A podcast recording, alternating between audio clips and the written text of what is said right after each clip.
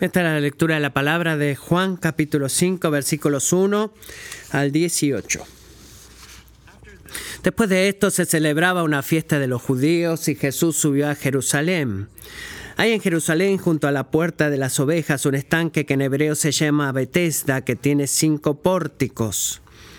En estos estaba en el suelo una multitud de enfermos, ciegos, cojos y paralíticos que esperaban el movimiento del agua. Estaba allí un hombre que hacía 38 años que estaba enfermo. Cuando Jesús lo vio acostado allí y supo que ya llevaba mucho tiempo en aquella condición, le dijo, ¿Quieres ser sano? El enfermo le respondió, Señor, no tengo a nadie que me meta en el estanque cuando el agua es agitada y mientras yo llego, otro baja antes que yo. Jesús le dijo, levántate, toma tu camilla y anda. Al instante el hombre quedó sano y tomó su camilla y comenzó a andar. Pero aquel día era día de reposo. Por eso los judíos decían al que había sido sanado, es día de reposo y no te es permitido cargar tu camilla. Pero él les respondió, el mismo que me sanó me dijo, toma tu camilla y anda. Le preguntaron, ¿quién es el hombre que te dijo, toma tu camilla y anda? Pero el que había sido sanado no sabía quién era porque Jesús, sin que se dieran cuenta, se había apartado de la multitud que estaba en aquel lugar. Después de esto Jesús lo halló en el templo y le dijo, mira, has sido sanado, no peques más para que no te suceda algo peor. El hombre se fue y dijo a los judíos que Jesús era el que lo había sanado. A causa de esto los judíos perseguían a Jesús porque hacía estas cosas en el día de reposo. Pero Jesús les respondió, hasta ahora mi Padre trabaja y yo también trabajo. Entonces, por esta causa, los judíos aún más procuraban matar a Jesús porque no solo violaba el día de reposo, sino que también llamaba a Dios su propio Padre, haciéndose igual a Dios. Así concluye la lectura. Bueno, He hablado un poco de esto temprano acerca de la, mientras oraba en la oración de terceración, pero lo voy a elaborar un poco más ahora.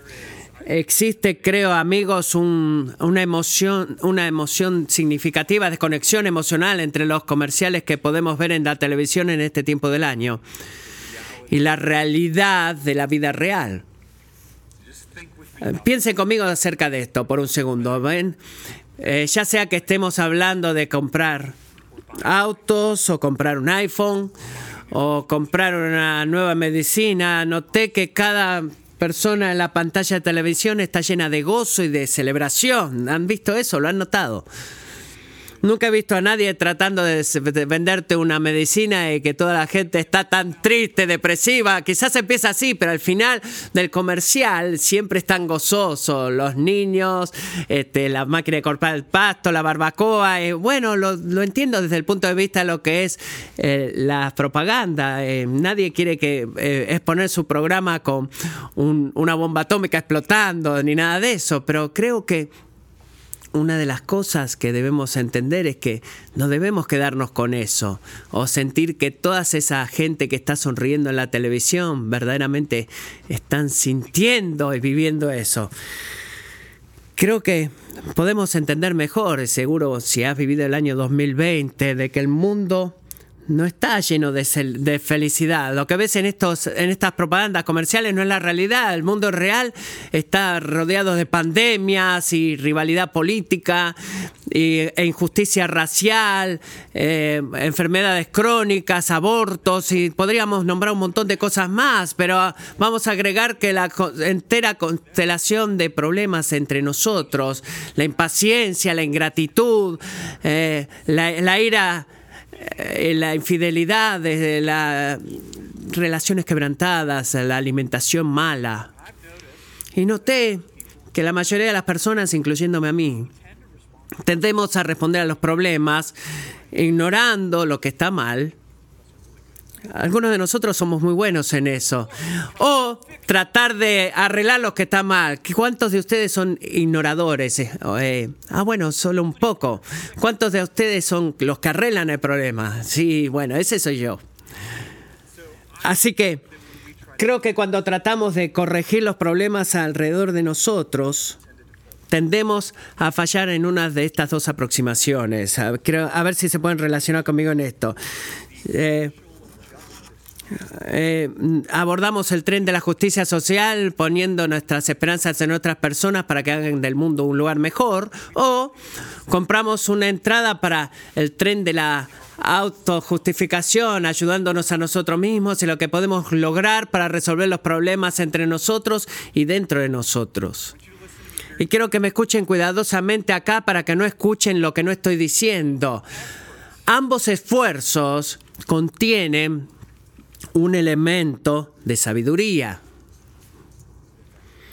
Y voy a, ampliar un poco más, pero nuestra esperanza final para la restauración y la sanidad son verdaderamente inadecuadas este, y espiritualmente mortales si nos enfocamos en estos dos trenes y nos subimos a estos dos trenes que acabo de mencionar. Jeremías 17:5 nos dice así: Maldito el hombre que confía, que en el hombre confía y hace de la carne su fortaleza.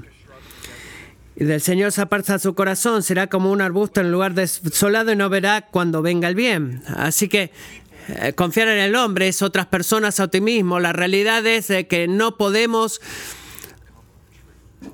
hacer que todo lo triste desaparezca, la esperanza en el hombre o en la institución humana, ya sea que sean tus padres, tu cónyuge, el gobierno de Estados Unidos, eso inevitablemente te va a decepcionar, desilusionar.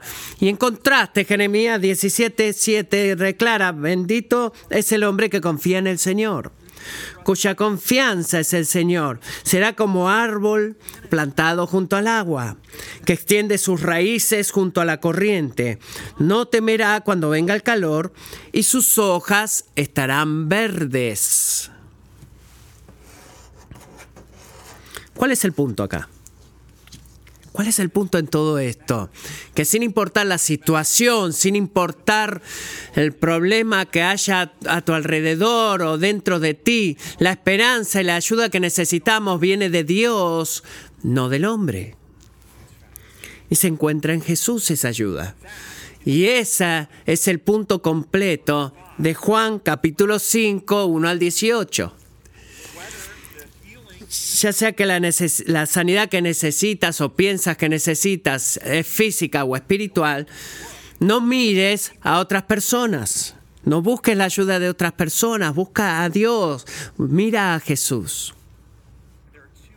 Y hay dos acciones que Jesús toma en este pasaje que afirman la sabiduría de hacer eso. El hacer lo que yo llamaría o voy a llamar el cambio mortal. ¿Cuál es eso? Cambiar la confianza en el hombre por la confianza en Cristo. Y amigo, y ese es un intercambio que no lo hacemos una vez y nos alejamos de ahí. Ese es un cambio que necesitamos hacer cada día. Así es como el Señor nos convence de eso. Dos acciones de parte de Jesús. Punto número uno, Jesús muestra el poder decisivo de su misericordia. He puesto dos puntos en esta mañana. Jesús muestra el poder decisivo de su misericordia. Miremos el versículo 1 conmigo del capítulo 5 de Juan. Jesús toma con sus discípulos, presumiblemente, un viaje a Jerusalén.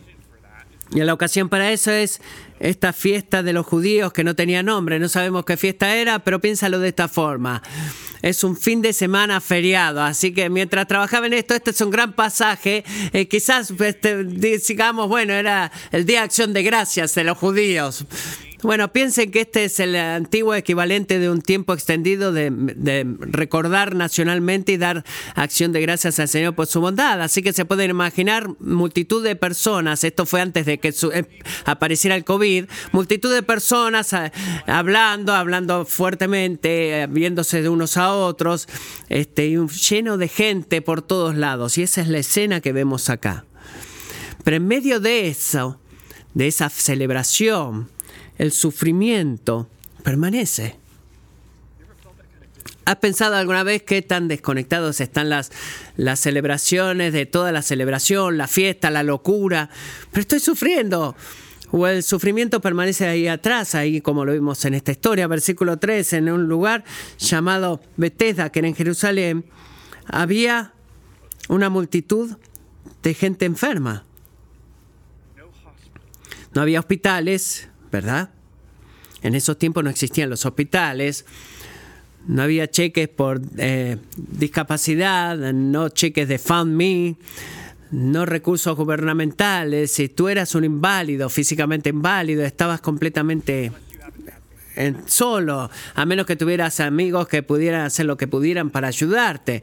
No podías trabajar para vivir. La mayoría de estos inválidos eran confinados a arrastrarse por el piso eh, y llegar a, esta, a este estanque suplicando por comida, completamente dependiendo de la misericordia de los extraños que pasaban por ahí.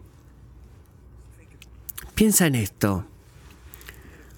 Esa era una existencia miserable y degradante.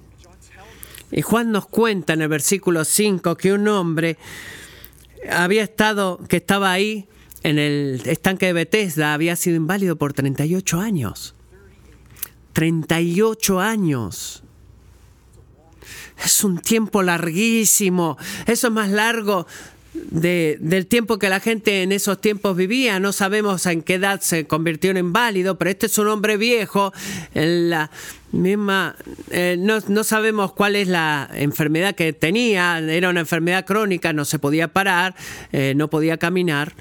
Eh, por todo lo que sabemos que la condición de este hombre lo iba a acompañar hasta la tumba, esa condición de invalidez. Y Juan no nos dice exactamente lo que este hombre estaba pensando o sintiendo en ese día en particular, pero él no está en silencio acerca de la actividad de Cristo, él no se quedó en silencio. Miren versículo 6 que dice. Porque acá la compasión de Jesús es palpable. ¿Qué es lo que hace el Señor? Mira versículo 6. Primero, lo vio al hombre que estaba acostado allí. Lo ve acostado allí. Él quizás había estado ahí o había sido invisible para la fiesta que se estaba celebrando alrededor, pero él no era invisible para Dios. El Señor lo vio a él en su sufrimiento y a ti también te ven tu sufrimiento. Él vio al hombre. Segundo, Jesús conocía al hombre. Noten que él no dijo nada todavía. Este hombre no le dijo nada a Jesús en el versículo 6. Él no dijo una palabra. No, no le ha contado su historia, pero así todo Jesús sabía que, que ya había estado ahí por un largo tiempo. Puedes decir eso de vuelta. Creo que a veces pensamos que porque Dios es eterno, de que no está sujeto al tiempo, que Él quizás eh, no debe estar preocupado o emocional o debe ser emocionalmente indiferente a, a, la carga de los años de sufrimiento acá en la tierra. Bueno, el verso 6 nos dice acá que eso no es verdad. No es el caso, ningún día de sufrimiento se escapa a la visión de Cristo. Él vio al hombre, lo conoció y finalmente le habló. Y acá es donde debemos detenernos un poco, porque Jesús tenía el poder. ¿Para hacer qué? Para inmediatamente hacer, eh, sanarlo a ese hombre por la fuerza de su propia voluntad. Debes creer eso. Él inmediatamente pudo ver que ese hombre se sanara sin, sin una conversación necesaria, sin un contacto visual. Si Dios dice que, haya que se haga la luz o que haya luz, la luz aparece y existe y comienza a existir. Él podría haber. Eh, eh, él le podría haber hecho. Eh, sin necesidad de consultar con el Congreso de la Nación y decirle a este hombre, tú estás bien y eres sano. Pero Jesús no hizo eso. No fue su forma de acercarse a este hombre, al menos no inicialmente. ¿Qué pasa con esto? Lo que él está haciendo aquí, amigos, él se está involucrando con el hombre en una forma relacional en medio de su sufrimiento, a través del don de su palabra. Tú no tienes que tener simpatía solidaria por las personas que están lejos. Eh, te he visto, eh, sé que estás sufriendo, mis mejores deseos y oraciones. No, Jesús se está metiendo de lleno en la, con esta persona, lo hace personal, se está involucrando, está buscando la relación y es el mismo Dios en este día, hermanos. Él está ansioso de involucrarse contigo en tu sufrimiento a través del poder de su palabra. Y él comienza aquí con una pregunta muy curiosa. Eh, quizás eh, es contraria a lo que hemos leído antes. ¿Qué le pregunta al hombre? ¿Quieres ser sano? ¿Quieres ser sano? Hay una parte de mí que me puedo imaginar, eh, uno de los discípulos de Jesús que están ahí mirando. ¿Es eso lo que acabo de preguntar? ¿Crees verdaderamente que no quiere ser sano? Creo que los maestros siempre dicen que no hay preguntas tontas, pero cuando leí esa pregunta digo, bueno, ¿por qué incluso vas a preguntar eso? Solamente sánalo y deja de, hacer esas preguntas. tenemos un montón de gente acá que quieren que, que lo sanes, así que apúrate, dale, ¿cómo vas a hacer esa pregunta? Pero amigos, esa no es una pregunta estúpida, sino que es una pregunta brillante. Porque Jesús sabe que el sufrimiento físico crónico crea una enorme cantidad de resignación cínica. Suena como esto, si Dios quiere sanarme, ciertamente lo hubiera hecho ahora, ya lo hubiera hecho. Creo que esta va a ser mi línea en la vida. Gracias por orar en el grupo de comunidad, pero verdaderamente no se preocupen más porque ya está, o El, caso está cerrado, ya no hace falta más que se oren. Ya Dios me hubiera sanado si hubiera querido. La forma en que Jesús se aproxima en esta pregunta, con esta pregunta nos recuerda que Dios está más allá de, algo mucho más grande de lo que podemos ver, de lo que es tu sufrimiento en este momento. Él está detrás de tu corazón.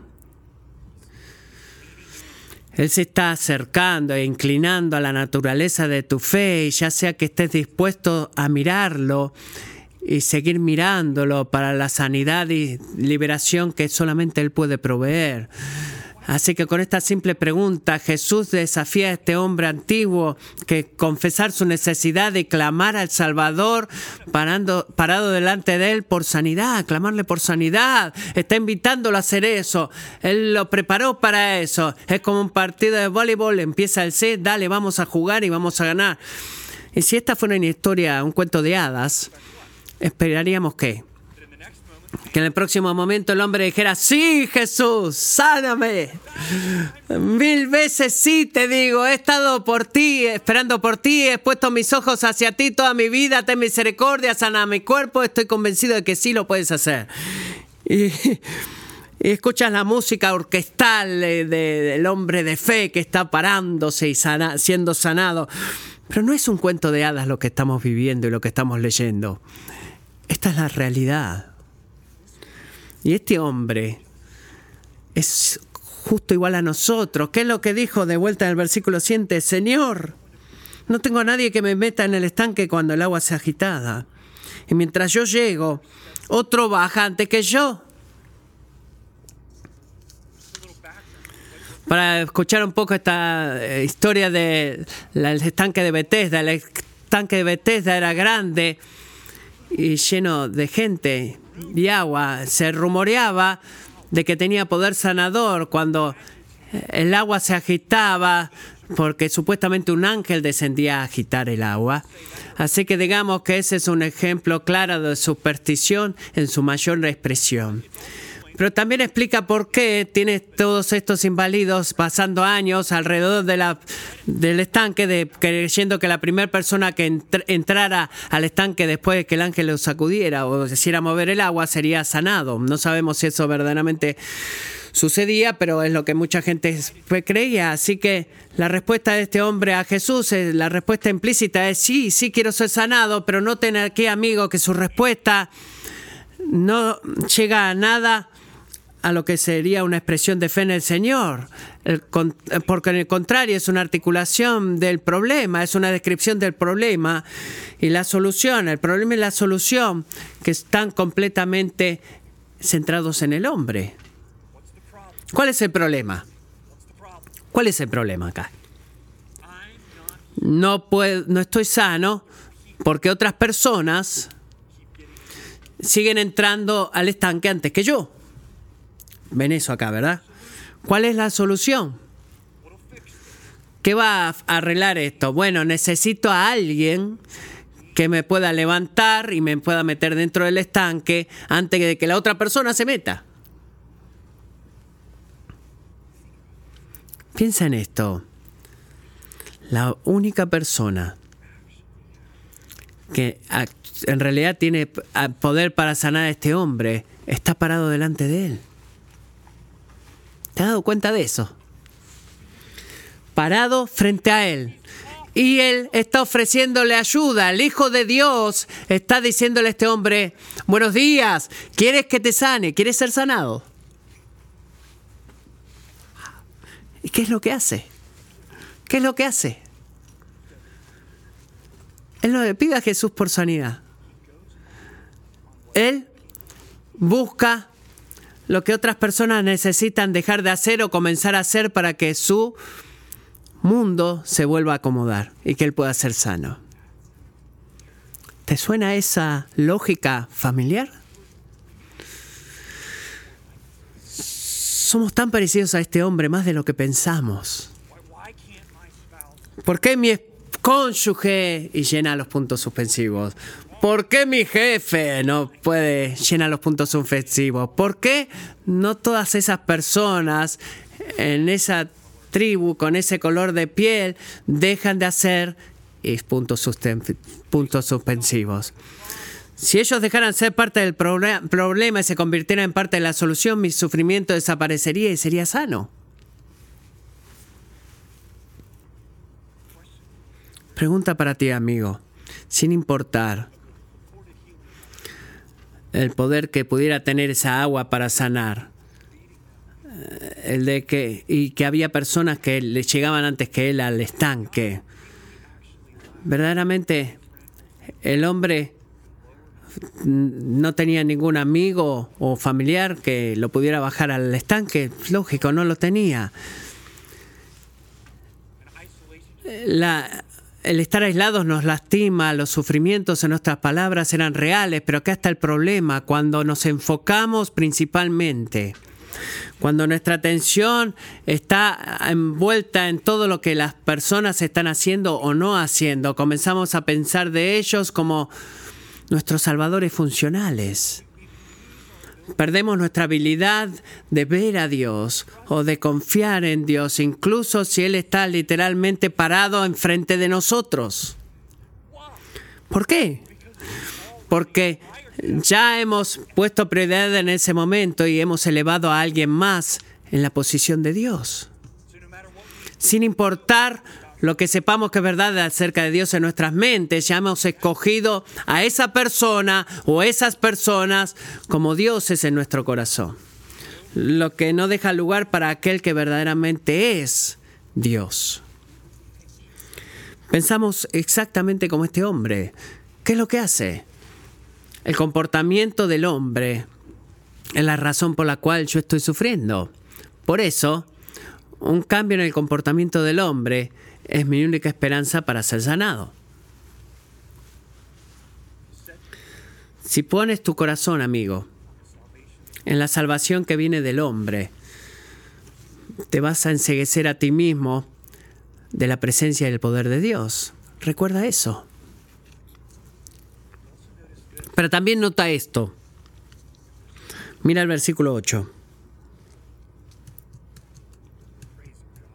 Alabado sea el Señor por esto. La obra sobrenatural de Jesús nunca retiene como eh, testigos o nunca es atrapada por la incredulidad idólatra. El hombre no expresa ninguna fe en Jesús, en el poder de Jesús para sanar, para nada. Es como eh, ni siquiera notó que su atención completa estaba en lo que la gente hacía o dejaba de hacer, pero no dejó a Jesús de lado y no pudo este pensamiento tener secuestrada la voluntad de Dios. Es como que un partido de fútbol, eh, como que Jesús es el hombre que está, el jugador que está en el banco de suplente y está esperando a ver quién va a salir, si quién entra o quién sale. ¿Han visto alguna vez un partido de fútbol profesional, de soccer?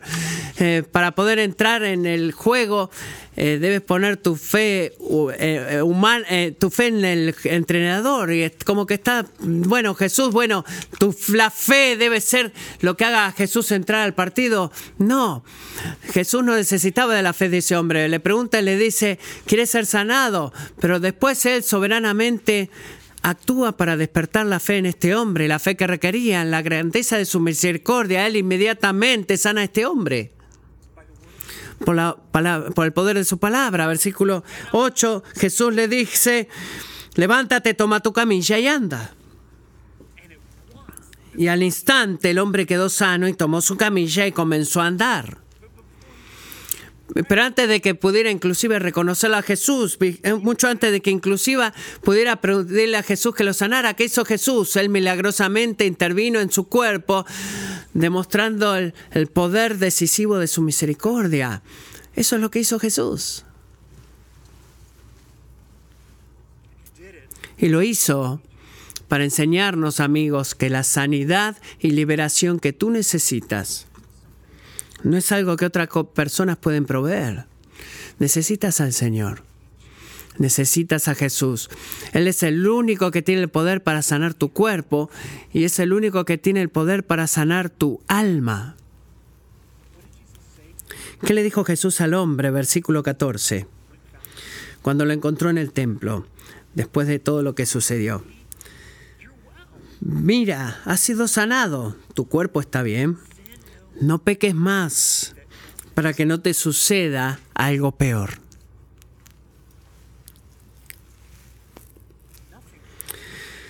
Nada peor. Eh, hablo de, mí mismo como representante de miembros de nuestra cultura que adora la, salud y, y el estado físico bien. ¿Qué puede ser peor como representante de esa asociación que yo digo, ¿cómo puede, ¿qué puede, ser peor de 38 años de estar este, recostado sobre un estanque suplicando por comida, mendigando? ¿Qué puede ser peor que eso? Bueno, hay algo mucho peor que eso, amigos.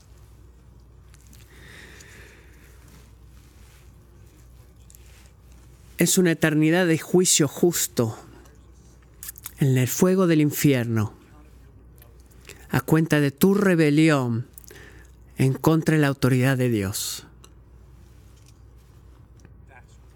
Eso es peor. Lo que significa que la reconciliación espiritual en tu relación con Dios es tu mayor necesidad. Es una relación que nuestro pecado ha destruido, pero Jesús la hace nueva a través del poder redentor de su vida y su muerte y su resurrección. Es por eso que Jesús urge al hombre a arrepentirse y creer. Es por eso que dice, no peques más, traducción, arrepiéntete y cree.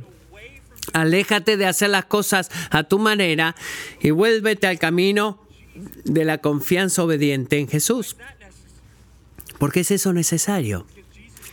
Porque Jesús demostró que el deseo y el poder de su misericordia en el cuerpo del hombre para que pudiera reconocer y confiar en Jesús como el único que puede salvar su alma.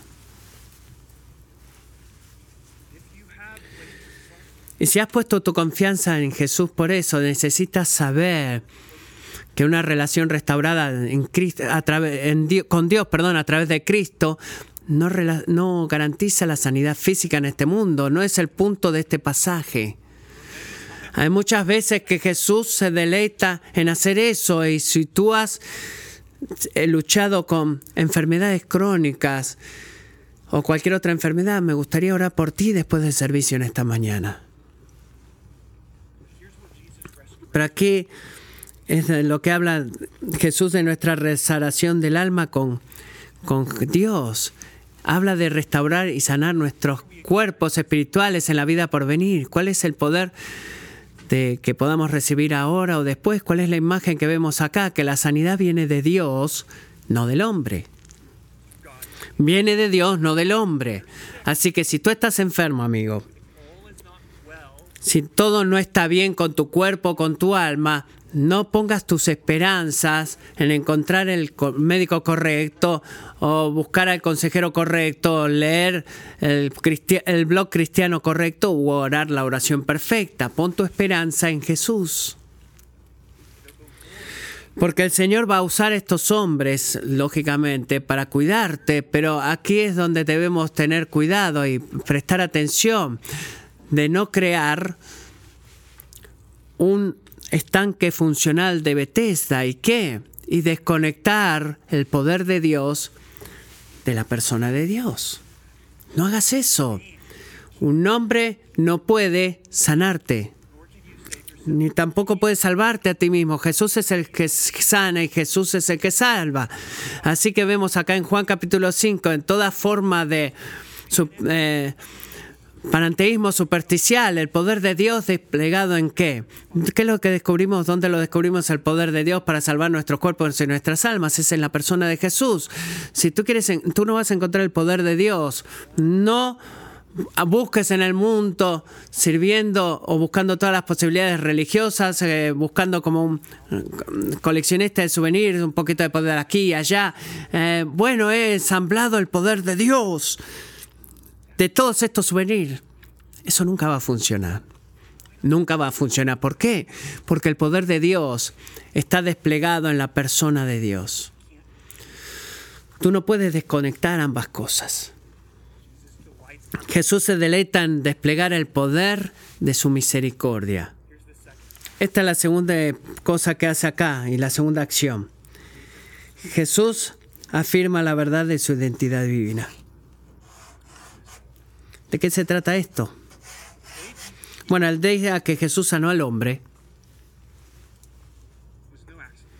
no fue un accidente, fue un día sábado, eh, que en ese o el día del sábado, era el día del descanso para, del trabajo cotidiano que el Señor instituyó para su pueblo en Éxodo 21.10 como un ejercicio semanal en dependencia humilde de Dios que, que salva. Si quieres saber qué, qué es el sábado judío, es algo confuso, suena como una ley antigua, de qué se trata todo eso, bueno, el del sábado, el sábado se trataba de confiar en el poder de Dios para salvar. Para los judíos, en el siglo I era en muchas circunstancias algo muy diferente, porque en un esfuerzo de evadir el quebrantamiento del sabbat, ¿saben lo que hacían? Ellos crearon 39 clases diferentes de obras prohibidas o de trabajo prohibido que tú no tenías permitido hacer en el día del sabbat. Y una de ellas era, tú no puedes llevar o cargar tu cama. Así que cuando Jesús sanó al inválido en Bethesda, ellos no celebraron los judíos. Ellos no se regocijaron, ellos estaban enojados. Mira el versículo 10, por eso los judíos decían que había sido sanado, es día de reposo y no te es permitido cargar tu camilla.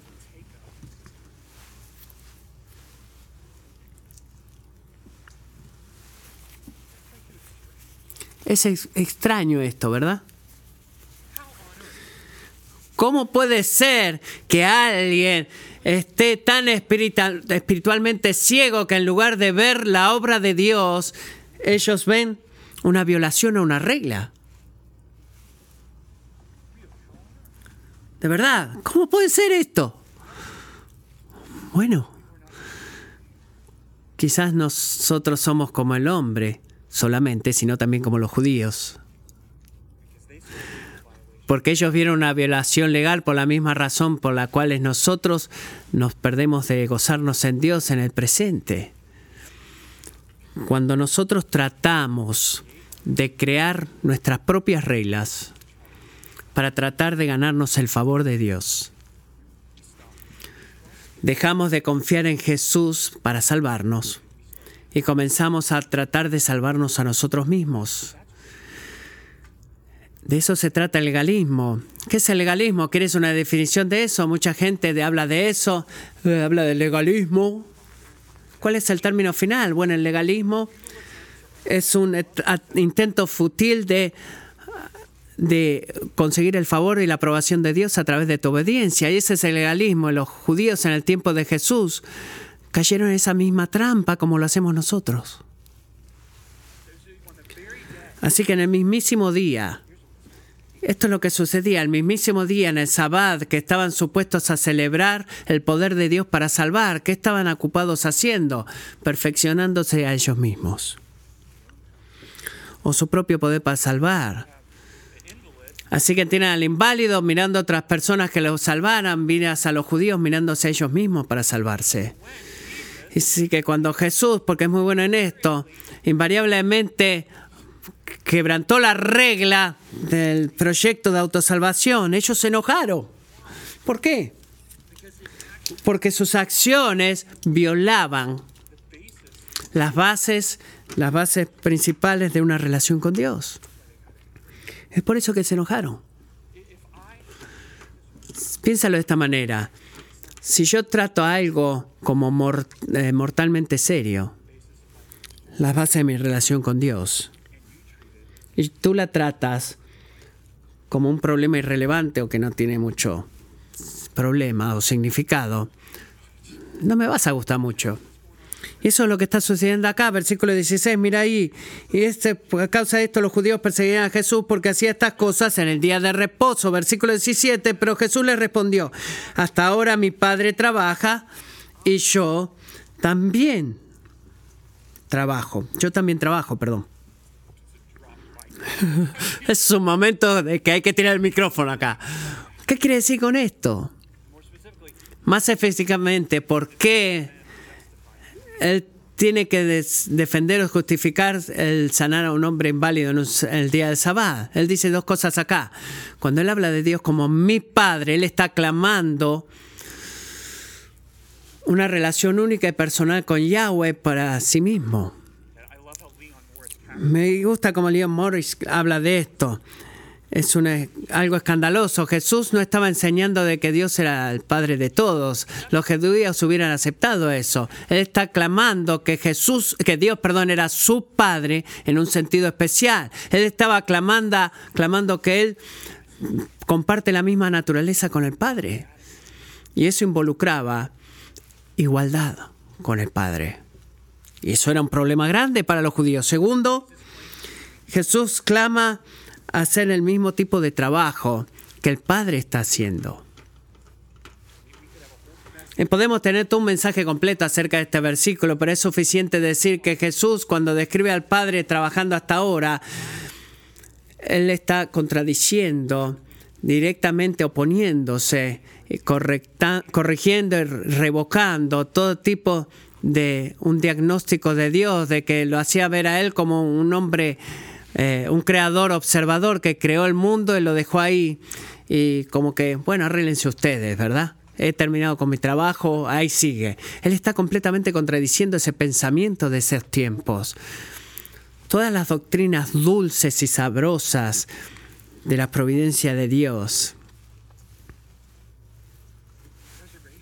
de preservación, concurrencia de gobierno, del soberano regidor del universo, todas esas cosas están eh, envueltas en el versículo 17. El Padre sigue trabajando hasta el día de hoy y los judíos hubieran estado de acuerdo con eso. Porque ellos estaban reteniendo de que Jesús, Dios no estaba sujeto a las leyes del Sabbat como el, el, pueblo lo estaba. Ellos sabían de Génesis capítulo 2 que Dios descansó en el séptimo día después de haber estado trabajando seis días, pero eso podía eso podía significar también que no había terminado de trabajar completamente, porque alguien tenía que seguir sosteniendo el universo.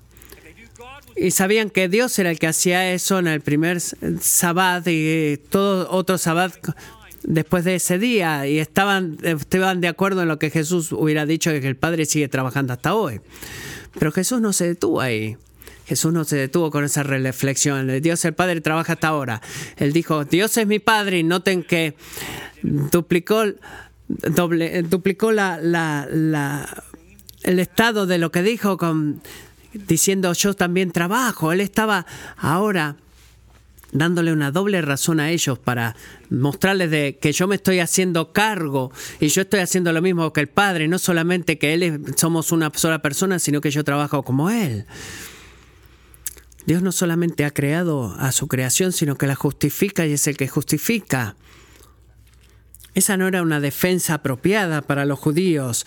Esa era una asunción implícita de deidad. Este, deliberadamente él se ubicó a sí mismo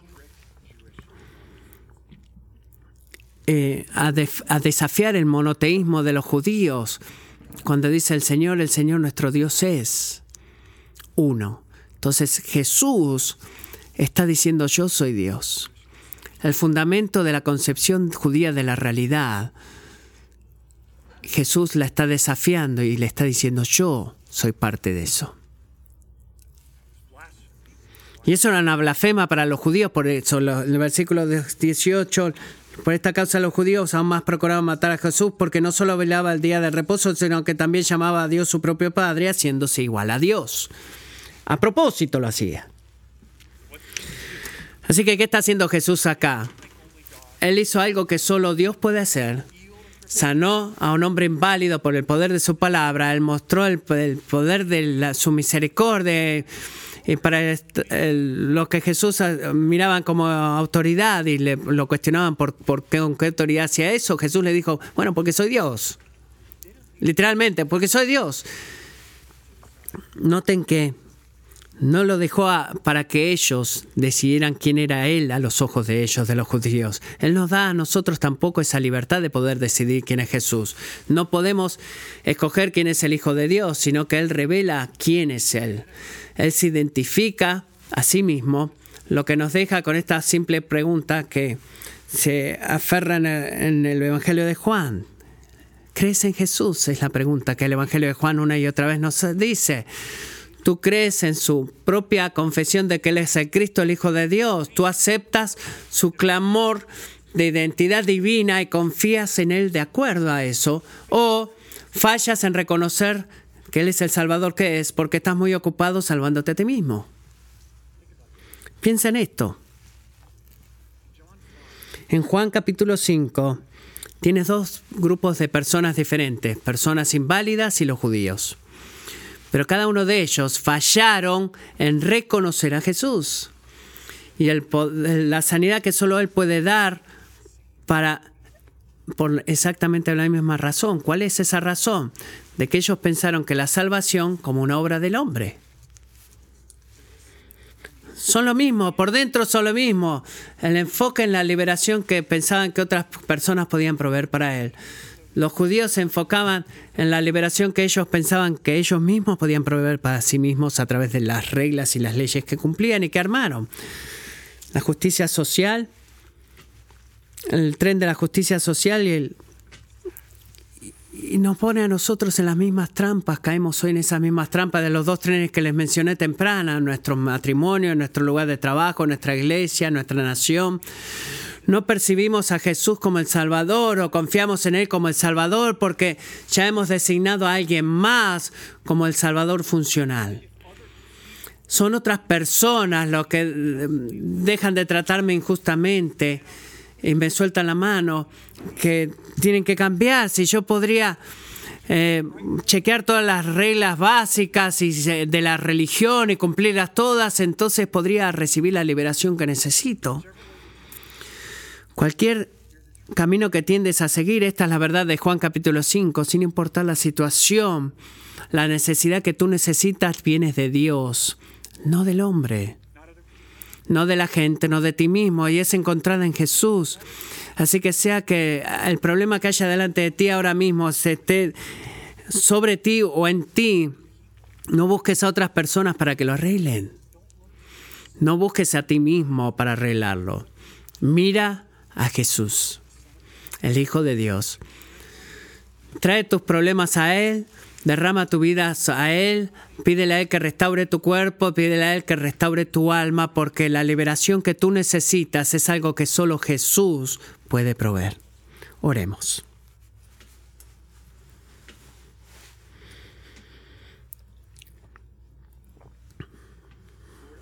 Señor, tengo una sospecha de que hay muchos en este cuarto como yo mismo que no van a estar en desacuerdo con básicamente todo lo que he dicho hoy. Todo lo que tú nos has enseñado en tu palabra, que la sanidad viene de ti, Jesús, no del hombre, no de otras personas, no de nosotros mismos. Señor, tan rápidamente decimos, sí, creo en eso, eso es verdad, sé que es verdad pero luego marchamos fuera de eso, quizás en esta misma tarde. Y nos enojamos con nuestros hijos porque ellos fallaron una vez más en salvar el día.